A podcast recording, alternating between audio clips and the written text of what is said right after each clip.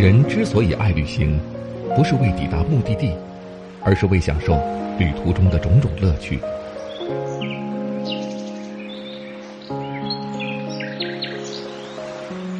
如果问我旅行的意义是什么，我也不知道。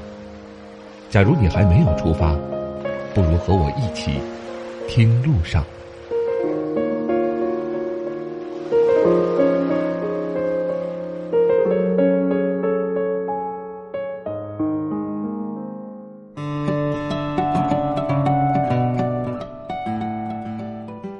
各位喜马拉雅的朋友们，大家好，欢迎来到巴老爷的声音世界，这里是听路上，我是巴超。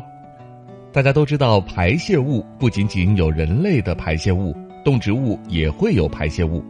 植物在进行光合作用时，植物的叶子会释放不需要的氧气，而动物的排泄物却有着很大的用处。今天我们的节目当中呢，就为您介绍一下在藏民的生活当中占有重要地位的一种动物排泄物。去过西藏的朋友不难发现，旅途当中有很多牛粪呼墙的画面，见到的朋友都很惊讶的觉得不雅观。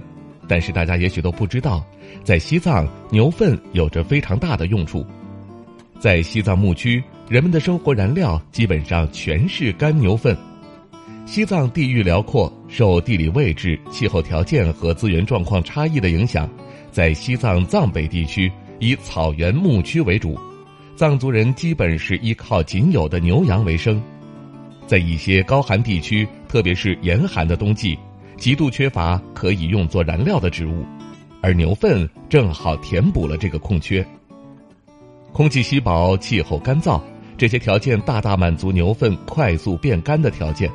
而且牛粪生成的燃料没有任何让人不舒服的怪味儿，反而还飘着一些草香，所以在农牧区生活的藏族人一日三餐当中不可缺少的酥油茶就是用牛粪火煮的。煮好的茶放凉了可就没有那么好喝了，如果再烧开，酥油和茶水分离也就不好喝了。燃烧的牛粪正好还能够起到保温的作用。在西藏，牛粪的作用远不止糊墙、燃料这些。藏族人还将牛粪垒成墙，当成羊圈。牛粪制作的羊圈坚实可靠，在西藏藏北高原可是一道独特的风景线。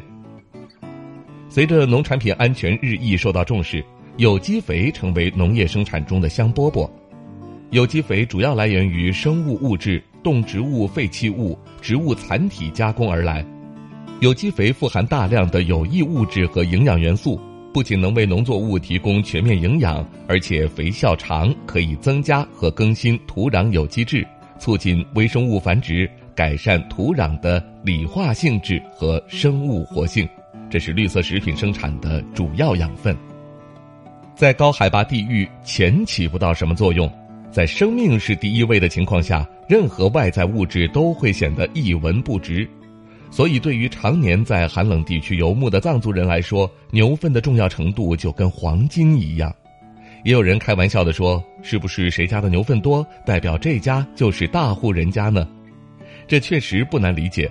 西藏农牧区的藏族人主要资产就是牛羊，而且谁家的牛羊越多，说明这个家庭就越有钱。当然，牛羊多，牛粪自然也就多了。牛粪在高原不是脏的象征，反而很干净，至少不用损耗成林的树木，很自然，很生态。所以说，牛粪在高原上的地位堪比黄金。好了，这就是我们在今天的听路上节目当中为大家介绍的藏民生活当中非常有重要地位的一种动物排泄物。怎么样，又长知识了吧？最后呢，还是要提醒各位，向下翻阅我们今天的图文推送，您还可以看到巴老爷带您去旅行的线下行程安排以及报名电话。也欢迎各位关注巴老爷的声音世界下所有的声音专辑。